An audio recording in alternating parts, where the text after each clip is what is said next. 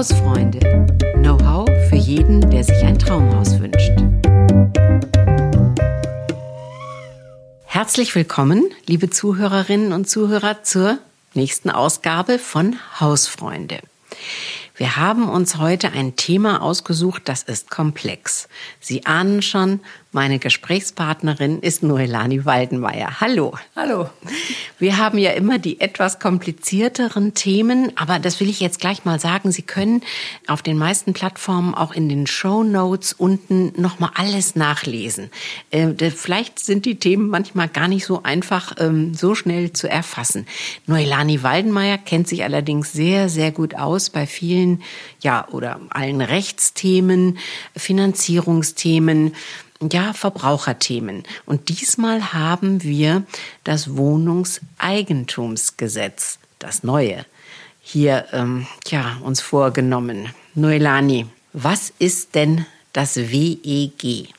Ja, das Wohnungseigentumsgesetz regelt das Miteinander im Mehrfamilienhaus. Das heißt, wie die Gemeinschaft Beschlüsse fasst, ähm, was über das Gemeinschaftseigentum, wie sie mit dem Verwalter umgeht. Und äh, ja, das ist so das, das Wesentliche. Das heißt, ich bin ähm, Besitzer einer Eigentumswohnung in einem Mehrfamilienhaus, sagen wir mal zwölf Parteien. Und äh, vielleicht haben einige ein oder zwei Wohnungen und nicht nur eine, aber sagen wir mal, wir sind zehn Eigentümer und bilden dann diese Gemeinschaft. Genau. Genau, also es ist schon ab zwei Parteien haben wir schon ein ähm, eine, eine, eine Wohnungseigentumsgemeinschaft und dann gilt das WEG. Wie viel gibt es denn in Deutschland so Eigentumsgemeinschaften? Weiß man das? Ja, so etwa 800.000. Etwa 800.000. Da müssen ja, ähm, weiß nicht, jährliche Versammlungen abgehalten genau. werden und, und, und. Ähm, das ist also interessant natürlich jetzt für alle, die eine Eigentumswohnung besitzen oder an irgendwie Teil dieser Eigentümergemeinschaft sind. Ähm, jetzt kann man natürlich fragen, warum um Himmels Willen musste denn dieses Gesetz neu gemacht werden? Da gab es ja im Vorfeld schon ziemlich viel Furore. Da haben diverse Interessensgruppen sich schon gemeldet. Warum musste das denn eigentlich neu gemacht werden? Ja, also in vielen Mehrfamilienhäusern gab es einen Sanierungsstau. Das heißt, die waren nicht so besonders modern, lag daran, dass damals, also noch mit dem alten Gesetz, bräuchte, brauchte man für viele Beschlüsse, bräuchte man ein, entweder eine sehr große Mehrheit oder sogar Einstimmigkeit. Und wie das so mal ist, wenn irgendwie Geld ausgegeben werden soll, einer ist immer dagegen. Ähm, ich habe da auch ein, ein ganz nettes Beispiel. Ähm, ein Leserbrief kam vor kurzem rein. Das war ein, ein Herr, der wollte eine Solaranlage auf sein Dach setzen. Der wohnte unterm Dachgeschoss und ähm, eigentlich waren auch alle Eigentümer in der Gemeinschaft dafür. Einer war dagegen. Konnte er nicht machen. Mhm. Und das ist und, jetzt seit dem 1.12. Genau, anders. Genau, und das ist auch vor allem Ziel der, der Regierung gewesen, des, äh, des neuen Gesetzes, dass gerade diese energetischen Maßnahmen einfach schneller durchgeführt werden können und nicht einfach so blockiert werden können. Genau. Mhm. Tja, das ist so ein Beispiel. Wir kriegen ja hier bei der Zeitschrift Das Haus, ähm, also ich bin die Chefredakteurin, Gabi Miketta, jetzt stelle ich mich auch noch mal kurz vor, kriegen wir, bekommen wir natürlich öfter ähm, äh, Leserbriefe.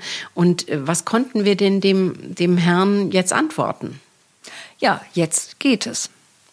Also jetzt mit der neuen Reform kann man ganz viele Entscheidungen mit einfacher Mehrheit treffen. Was heißt einfache Mehrheit? Einfache Mehrheit bedeutet jetzt einfach von den, einfach mehr Ja-Sager als Nein-Sager. Und zwar wichtig ist von den anwesenden Eigentümern.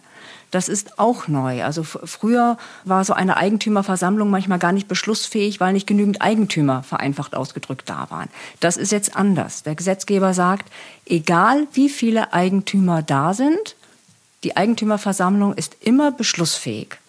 Nicht? Also wenn jetzt von meinem, meinem Beispiel, wenn jetzt diese zehn Eigentümer ähm, sich äh, nur drei treffen, könnten die trotzdem den Beschluss fassen, wir machen äh, Balkone dran oder äh, machen eine Photovoltaikanlage aufs Dach oder, oder, oder. Ja, also wobei eine kleine Einschränkung gibt es. Also sowas wie ähm, Photovoltaikanlage sicherlich auch und, und Haus anstreichen. Wenn es jetzt allerdings um die, eine grundsätzliche Umgestaltung der Anlage geht, und dazu könnte der Anbau von Balkonen schon gehören, ähm, dann ist dann doch wieder eine größere Mehrheit äh, notwendig. Aber in der Regel werden ja nicht, nicht solche Entscheidungen getroffen, sondern die Regel sind ja so kleinere Entscheidungen. Und äh, mhm. die können jetzt tatsächlich mit einer einfachen Mehrheit und egal wie viele gekommen sind. Also jetzt macht es ja sowieso Sinn, Noelani, würde ich sagen, wenn man schon Eigentümer einer Wohnung ist und zu einer Eigentümergemeinschaft gehört, dass man dann auch zu den hm, Eigentümerversammlungen geht. Das macht ja schon Sinn. Da werden ja auch, äh, weiß ich nicht, Sanierungsmaßnahmen für die Heizung oder äh, wie läuft es eigentlich mit der Flurreinigung oder da werden ja diverse Dinge. Manchmal dauert das ja über Stunden.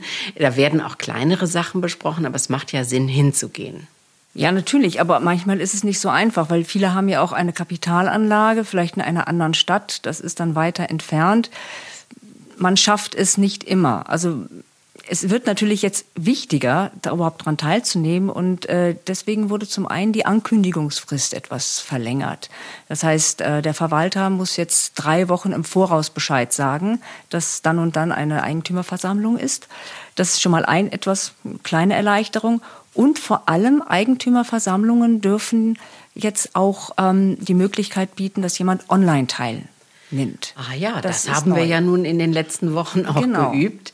Das genau. geht jetzt auch. Ja, wobei, das ist kein Anspruch. Das heißt, ich kann jetzt nicht sagen, wenn ich eine Eigentumswohnung in Hamburg habe und hier in München sitze, äh, lieber Verwalter, ich schalte mich bei der nächsten Eigentümerversammlung online rein. Das geht nicht.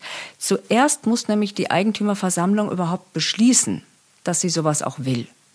Also es ist nur die theoretische Möglichkeit, ist jetzt eröffnet worden, dass sowas geht, aber es muss beschlossen werden. Das ist mal eine schöne Sache. Allerdings ist dann noch die technische Hürde. Weil wenn man sich überlegt, wo finden denn solche Eigentümerversammlungen in der Regel statt? Das ist ja nicht hier in einem, ja, in einem Konferenzraum in der Regel, sondern eher in einer Gaststätte, in einem Hinterzimmer, ne, wo ja. ich technisch eben nicht so gut ausgestattet bin. Verstehe. Das könnte eine Hürde sein, wenn es nicht in der Verwaltung, also der Hausverwaltung sozusagen in deren Räumen vielleicht stattfinden könnte. Die Klar. aber möglicherweise dann nicht so in der Nähe vom, von dieser Mehrfamilienanlage sind. Ja, ja. Also, es ist, ja. also es ist eine Verbesserung, es ist aber jetzt auch nicht, äh, man kann auch nicht sagen, wir machen jetzt nur noch online, weil es ist immer noch per Gesetz eine Präsenzveranstaltung. Also, wir sprechen über 2021. Seit dem 1.12.2020 ist genau. das alles so. Also, es betrifft alles dieses Jahr genau. und die genau. Eigentümerversammlungen, die in diesem Jahr ja auch normalerweise immer im Frühjahr stattfinden. Vielleicht werden jetzt auch manche nach hinten verschoben, weil es noch nicht so möglich ist, wie auch mhm. immer. Damit muss man natürlich rechnen. Genau. Und äh, da sollte man jetzt vielleicht einfach beschließen, ja, ich möchte die Möglichkeit von, von einer Online-Teilnahme eröffnen. Also jetzt gehen wir davon aus, die Mehrheit der Anwesenden kann jetzt äh, über den Kopf der abwesenden Eigentümer eine Baumaßnahme ähm, entscheiden. Und alle müssen dann aber zahlen. Ähm, nein, das, das ist nicht so. Also zumindest nicht immer so. Denn grundsätzlich gilt das Prinzip, nur wer die Maßnahme verlangt, zahlt dafür. Also man könnte sagen, dass nur die, die, ja, die dafür stimmen, die müssen auch dafür zahlen und auch für die Folgekosten zahlen der Maßnahme. Und die, die Nein sagen, zahlen nicht. Ähm, das hat ein Gesetzgeber, die diese. Das gibt aber Unfrieden. Ja, ganz bestimmt. Ähm, das hat der Gesetzgeber sich deswegen einfallen lassen. Er will natürlich auf der einen Seite, dass äh, viele Modernisierungsmaßnahmen durchgeführt werden. Er will aber auf der anderen Seite auch nicht, dass irgendwelche Leute, die jetzt nicht so finanzkräftig sind, da, da überfordert werden. Nicht? Das ist sinnvoll, vielleicht bringe ich da auch einfach mal ein Beispiel. Sinnvoll ist es zum Beispiel, wenn man ein Mehrfamilienhaus hat ähm, mit einem großen Garten und mehrere Familien im Haus wünschen sich einen Kinderspielplatz. Ja. Die, die, Singles, die interessiert das nicht, ja, und die haben kein Interesse daran und, und möchten auch nicht dafür bezahlen. Das ist nachvollziehbar. Jetzt, wenn diese Familien aber die Mehrheit bilden in der Versammlung, dann ähm, ja. Kann der vielleicht gebaut werden? Oder es wird der, beschlossen, genau, wir bauen den. Dann wird der gebaut und nur die Familien oder vielleicht Da gibt es eine Umlage, das kostet dann. Genau, das, ja, genau, das wird dann einfach verteilt auf diejenigen, die dafür Ja stimmen, ähm, beziehungsweise auch diejenigen, die das nutzen möchten. Weil derjenige, der nicht bezahlt, darf es dann auch nicht nutzen. Okay, und dann entscheidet sich der Single, ähm, sich doch, ähm, weiß ich nicht, mit jemandem zusammenzutun und die kriegen ein Kind. Was ist dann? Ja, dann und das will dann auch auf den Spielplatz? Äh, ja, das, aber zuerst müssten dann die, die Eltern sich dann doch im, im, äh, nachträglich an, die, an den Kosten beteiligen. Das, das geht schon. Okay. Also man hat immer einen Anspruch daran, auf einer Maßnahme dann auch teilzuhaben. Also wie ist es denn bei kleineren Maßnahmen, die so beschlossen werden? Da gibt es ja auch manche Sachen, die, mein Gott, der Hausflur sollte mal gestrichen werden oder wir bräuchten neue äh, Fußmatten äh, vor der Eingangstür, die sind nicht mehr schön oder die müssen öfter gereinigt werden oder also so oder die Hecke soll zweimal oder dreimal im Jahr geschnitten werden oder oder es gibt ja auch so kleinere Maßnahmen, die so beschlossen ähm, werden, aber dann äh, müssen die Eigentümer alle zahlen. Ja, da gibt es zwei Konstellationen, ähm, bei denen dann wirklich alle zahlen müssen. Das ist zum einen, ähm, wenn es eine sehr große Mehrheit dafür gestimmt hat. Okay. Und es keine unverhältnismäßigen Kosten verursacht. Das wäre jetzt zum Beispiel der Treppenhaus äh, Anstrich. An, Anstrich, ja. genau. Und ähm, diese große Mehrheit, um das genau zu sagen, das sind dann mehr als zwei Drittel der anwesenden Eigentümer. Und diese Ja-Sager müssen dann mehr als die Hälfte der Miteigentumsanteile halten. Aha, also das heißt, ähm, es gibt meinetwegen äh, drei große Wohnungen, die sehr viele Quadratmeter haben. Dann habe ich natürlich einen höheren Anteil am Eigentum, als wenn ich jetzt eine kleine Einzimmerwohnung nur besitze in diesem Wohnkomplex, sagen wir mal. Das heißt, ich muss dann von der Quadratmeterzahl von, da, da muss es die Hälfte auf jeden Fall sein. Genau, der Ja-Sager. Gut, es ist natürlich aber auch so von einem schönen Anstrich im, im Treppenhaus ähm, profitieren ja nun irgendwie alle auch, kann man ja mal so sagen. Ja, genau. Und da sind auch die Kosten nicht unverhältnismäßig. Und äh, diese zweite Ausnahme, das sind die energetischen Sanierungen. Mhm. Also energetische Sanierungen können jetzt auch grundsätzlich ähm, mit einer einfachen Mehrheit beschlossen werden. Und dann müssen sich alle daran beteiligen, auch die, die für Nein gestimmt haben, wenn sich das Projekt in, angemessen, in einem angemessenen Zeitraum amortisiert. Gut, also das ist ja, ich kann nachvollziehen, dass der Gesetzgeber hier sagt, Mensch, wir wollen das fördern, ähm, die energetische Sanierung, wir wollen weniger Energiekosten haben, weniger Energieverbrauch, da müssen vielleicht die Fenster ausgetauscht werden, vielleicht die neue Heizungsanlage. Da gibt es natürlich diverse Maßnahmen. Das kann sehr, sehr teuer werden, eine Sanierung eines älteren, sagen wir mal aus den 70er Jahren oder so, so ein Gebäude. Das kann ja richtig ins Geld gehen. Ähm, aber man spart natürlich auch. Ne? Du sparst Heizkosten, wenn da äh, gescheit gedämmt ist, ähm, wenn, die, wenn die Fenster äh, richtig sind. Man spart natürlich auch eine Menge. Und wer entscheidet dann, ob das mit der Amortisierung irgendwie angemessen ist? Ich fürchte, das werden die Gerichte entscheiden. Mhm. Also weil also Fachleute sprechen jetzt so davon, dass zehn Jahre angemessen ist. Aber ich würde jetzt nicht sagen, dass 15 Jahre nicht angemessen ist. Ich glaube, das hängt wirklich vom Einzelfall ab. Also jemand, der frisch eingezogen ist, der wird sagen, ja kein Problem, wenn sich das erst in 15, 20 Jahren amortisiert, ich will hier wohnen bleiben. Aber ein Rentner, der vielleicht schon Ende 70 ist, der sagt in 15 Jahren, das erlebe ich doch nicht mehr. Mhm, ja? also, Verstehe. Also ich denke, da, da wird noch eine ganze Menge gestritten werden. Ist das jetzt gut oder schlecht?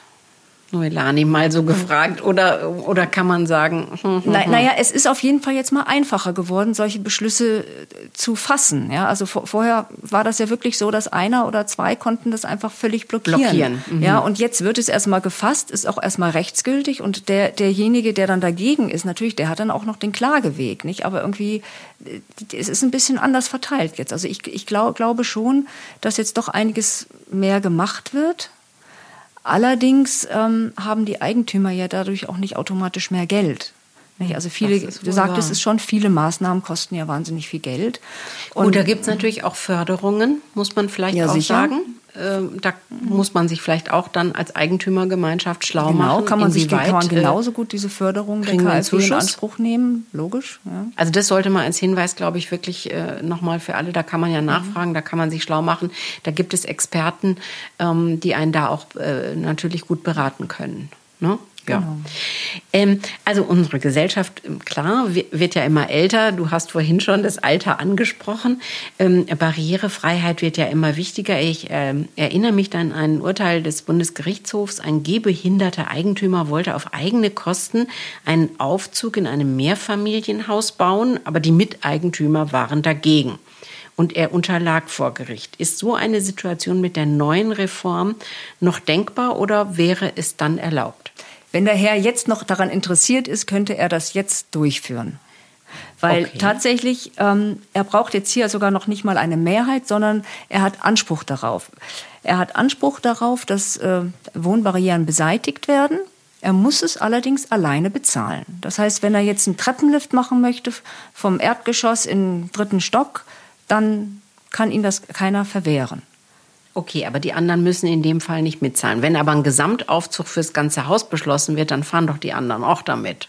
Also so ein Außenaufzug zum Beispiel, das gibt's ja manchmal ne, bei Häusern, dass man dann so einen Glas-Außenaufzug dran macht und dass man dann die Möglichkeit hat, ähm, eben auch ähm, ja, äh, mit, einer, mit einer Behinderung sozusagen, die einem das Treppensteigen unmöglich macht, ja, in seine Wohnung zu kommen. Also ist es fraglich, ob er Anspruch auf einen Außenaufzug hat. Er hat auf jeden Fall Anspruch darauf, dass Barrieren beseitigt werden. Mhm. Ähm, wie das dann passiert, also wie diese Maßnahme umgesetzt wird, darüber entscheidet dann wiederum die Gemeinschaft. Nicht? Also Sie können darüber mitreden, können ne, entscheiden, mhm. was gemacht oder wie es gemacht wird, ähm, aber Sie können es nicht, nicht verhindern. Und wenn jetzt meinetwegen dass das Problem sich auch mit einem Treppenlift lösen ließe, dann wäre und wäre das die, geholfen die Möglichkeit. Und genau, jetzt. genau, okay. genau. Und äh, diesen Treppenlift ähm, darf natürlich dann auch nur derjenige nutzen, der den, den bezahlt hat. Mhm. Wenn jetzt allerdings eine anderer, andere Partei später auch irgendwie Gehprobleme hat, äh, dann könnten die verlangen, den auch zu nutzen, müssten sich dann einfach an den Kosten Genau. Klingt ja eigentlich gerecht. Genau, genau. Und das, diese geförderten Maßnahmen, das ist jetzt nicht nur Barrierefreiheit, sondern auch ähm, die Installation von E-Ladestationen für E-Autos, okay. ähm, Einbruchschutzmaßnahmen und auch äh, die Infrastruktur für schnelleres Internet. Okay, also das heißt, ähm, es gibt in der Hausgemeinschaft, sagen wir, eine Tiefgarage und ähm, einer möchte sich jetzt ein Elektroauto anschaffen und braucht dazu natürlich einen Anschluss, äh, sage ich mal, der der Wohnung zugeordnet ist oder ihm zugeordnet ist, weil das ja abgerechnet werden muss, wenn er, wenn er sein Auto lädt, muss eine genau. Wallbox anbringen und so. Und das kann, kann auch jetzt niemandem mehr verwehrt werden. Nein. Okay. Nein. Aber ich kann natürlich verlangen, dass ich diese Infrastruktur dann mitnutze und das könnte zu Problemen führen. Weil, nicht, weil diese Hauselektrik ist nicht unbedingt auf so wahnsinnig viele Abnehmer eingestellt. Das heißt, es kann tatsächlich dann zu Fällen kommen, wenn jetzt zu viele Leute, zu viele Parteien mitmachen wollen, dann muss man das irgendwie zeitlich äh, ja, sich aufteilen, wann Strom geladen wird. Nur so am Rande. Ja, unter Umständen, das habe ich auch schon gehört, ähm, äh, ist es so, dass auch ähm, äh, das ähm, ganze Netzsystem, das Leitungssystem, äh, sage ich mal, aufgerüstet werden muss, weil das sonst äh, einfach ständig zu Problemen führt. Wenn jetzt von Nehmen wir mal an, wieder unsere zehn Parteien, die haben acht haben jetzt ein E-Auto und laden gleichzeitig. Das ähm, äh, dafür ist nicht äh, jede Tiefgarage ja. und jede Stromleitung sozusagen ja ausgerüstet und vorgefertigt. Das heißt, da könnten natürlich noch andere Kosten auf einen zukommen, auf die Gemeinschaft. Genau, wie gesagt, das muss aber wieder nur derjenige oder diejenigen bezahlen, die das auch nutzen wollen, die anderen nicht. Mhm. Genau. Wollen wir ganz kurz noch äh, über die Rolle des Verwalters sprechen? Das ist ja so eine ganz interessante äh, Funktion, ähm, wenn eine Eigentümergemeinschaft ähm, eine, einen Verwalter hat. Äh, der ruft dann zu der Eigentümerversammlung ein, der beachtet alle Fristen und muss sowieso alle juristischen ähm, sag ich mal, ähm, Stolpersteine äh, im Blick haben. Welche Rolle hat denn so ein Verwalter? Naja, also er hat auf jeden Fall mal die Finanzen des Gemeinschaftseigentums äh, ver verwaltet er. Also er, er sorgt um den Hausmeister und äh, er hat es auch im Blick, wann die Heizung gewartet werden, werden muss. Und äh, große Aufgabe ist auch die Eigentümerversammlungen, die beruft er ein. Und hat jetzt der Verwalter mit dem neuen WEG auch noch andere Befugnisse oder andere ähm, Verpflichtungen? Ja, also er bekommt auf jeden Fall oder er hat jetzt mehr tatsächlich doch deutlich mehr Befugnisse bekommen. Also er kann jetzt ohne Rücksprache im Namen der Gemeinschaft Verträge abschließen. Also Handwerker bestellen, den Gasanbieter wechseln. Ähm, da gibt es auch eine Einschränkung. Das dürfen jetzt nur Verträge von untergeordneter Bedeutung sein und zu keinen erheblichen Verpflichtungen führen. Aber es dürfen auch keine Kreditgeschäfte sein oder er darf das Grundstück nicht verkaufen. Also so, ne? also, aber er darf. Besser jetzt, ist es. ja. Ähm, aber er darf jetzt quasi ohne Rücksprache Geld ausgeben. Nicht? Also, mhm, ja. mhm. Heißt natürlich auch, man muss das schon ein bisschen kontrollieren. Man muss einen qualifizierten ja. und also vertrauensvollen ja. Also Verwalter. Also einmal hat das natürlich Vorteile, nicht? Das, heißt, das, das, hat der Gesetzgeber nicht so einfach so gemacht, sondern es hat einen Hintergrund, ähm, dass einfach einfach mehr getan wird. Nicht? Also wenn die, sagen wir mal, die Gegensprechanlage ist, ist kaputt, dann musste vorher musste erstmal gefragt werden, was wollen wir denn machen? Wollen wir reparieren? Wollen wir sie austauschen? Und jetzt kann der Verwalter kann das einfach selber entscheiden und hoffentlich in ein paar Tagen läuft das Ding wieder. Nicht? Ähm, das, das, das ist da der, der Hintergrund der Sache. Mhm. Und ähm, ja, du, du sprachst jetzt gerade die, ja, die, die Kompetenz ähm, des Verwalters an. Das war auch groß in der Diskussion, weil im Prinzip das ist Verwalter, Hausverwalter ist kein geschützter Beruf. Also jeder kann sich Hausverwalter nennen. Ja. Und äh, es war in der Diskussion, ob man jetzt einen Sachkundenachweis verlangt, grundsätzlich für jeden Verwalter. Ähm, da hat man sich aber dagegen entschieden. Es gewählt wurde eine Art Kompromiss, dass ab Ende 2022 darf jeder Eigentümer in Anlagen ab neun Parteien darf einen Sachkundenachweis verlangen. Das ist also kann Option. Nicht? Er kann verlangen, Verwalter, ich möchte das von dir jetzt eine Qualifikation sehen. Und dann hat der Verwalter auch noch ein bisschen Zeit, diese Qualifikation beizuholen, ähm, wenn er sie noch nicht hat. Mhm. Genau. Ja, weiß man vielleicht gar nicht immer so, wenn man schon zehn Jahre einen Verwalter hat äh, in seiner mm, Gemeinschaft da, weiß man vielleicht gar nicht. Aber macht ja vielleicht Sinn, bei der nächsten, also der diesjährigen Eigentümerversammlung mal genauer nachzufragen, ne, welche Befugnisse der Verwalter jetzt hat und wie das so alles ausschaut, oder? Genau, es, das, das, wär, das wäre ein Tipp, richtig, dass man sagt, äh, redet mal darüber, fragt mal nach habt ihr die, die entsprechende Qualifikation? Und dann sollte man auch ansprechen, ja, welche Befugnisse soll der Verwalter denn haben? Was, was soll er eigenständig äh, entscheiden und, und was und wo möchten wir gefragt werden? Weil das ist ja mhm. alles, ist zwar gesetzlich so, die Befugnisse sind erweitert, aber man kann sie natürlich per Vertrag auch wieder einschränken. Okay, wenn man jetzt entscheidet, alles, was über, weiß nicht, 2000 Euro ist, da möchten wir bitte doch genau. gefragt werden. Nehmen wir mal den Fall an, hm, vielleicht ganz kurz nur, was ist denn, wenn so ein Verwalter, sag ich mal, den Bogen da überspannt und äh, da doch Dinge jetzt sehr eigenmächtig irgendwie ähm, durchführt äh, oder durchführen lässt äh, und auch äh, dann bezahlt von dem Geld natürlich der Rücklagen der Eigentümergemeinschaft. Wenn das jetzt auffällt, ähm, was tut man dann? Ja, also grundsätzlich ist er, der Verwalter, verpflichtet, ähm, wirtschaftlich zu handeln. Das heißt, wenn er jetzt zu viel Geld ausgibt, dann hat man immer die Möglichkeit, Schadensersatz zu verlangen. Das war auch früher so. Aber diesen Anspruch muss man ja einklagen. Das ist ein bisschen kompliziert.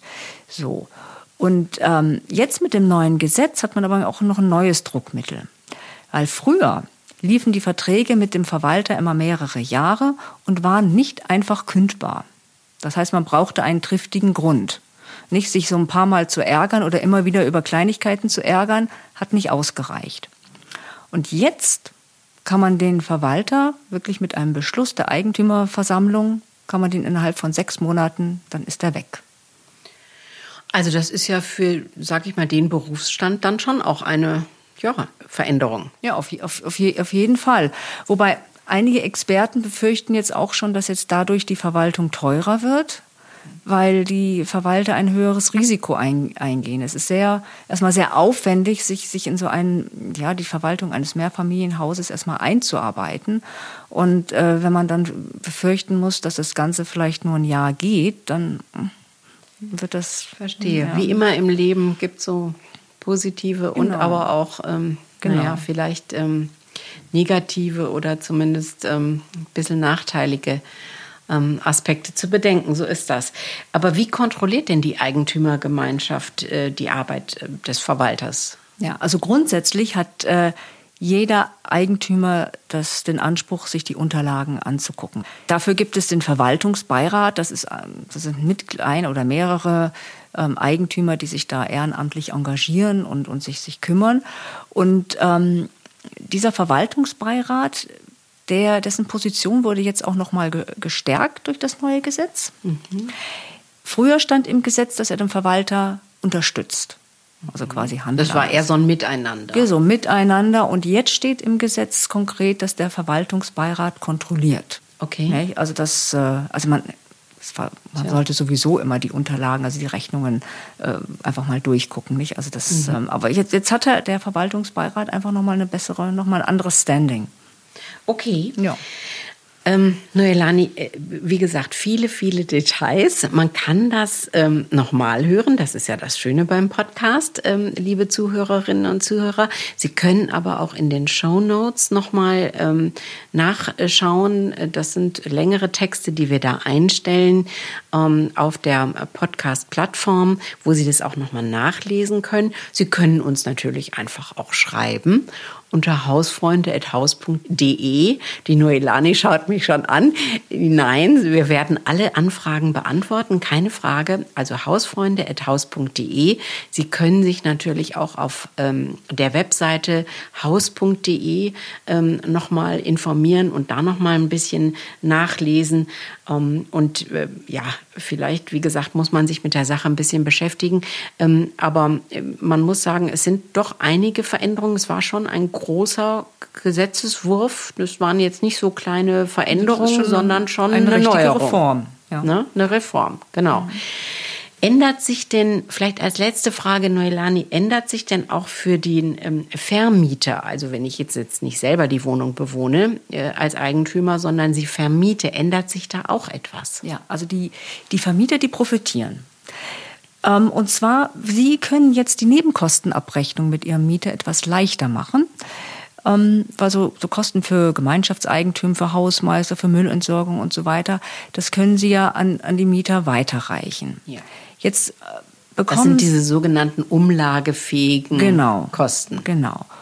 Und sie bekommen vom Verwalter diese Kosten, ihren Kostenanteil in Miteigentumsanteile. So, und diese Kosten können Sie weiterreichen, mussten Sie in der Vergangenheit aber immer umrechnen.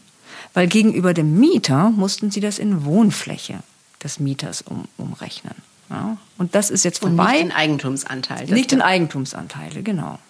Okay. Und dass diese Umrechnerei, die entfällt, die können also, also direkt das, was sie vom Verwalter bekommen, weiterreichen an den Mieter. Sehr schön. Gut, ähm, ich glaube, es reicht. Noelani, ich weiß, ähm, äh, wahrscheinlich gibt es noch viele kleine Ausnahmen, die man alle noch besprechen könnte.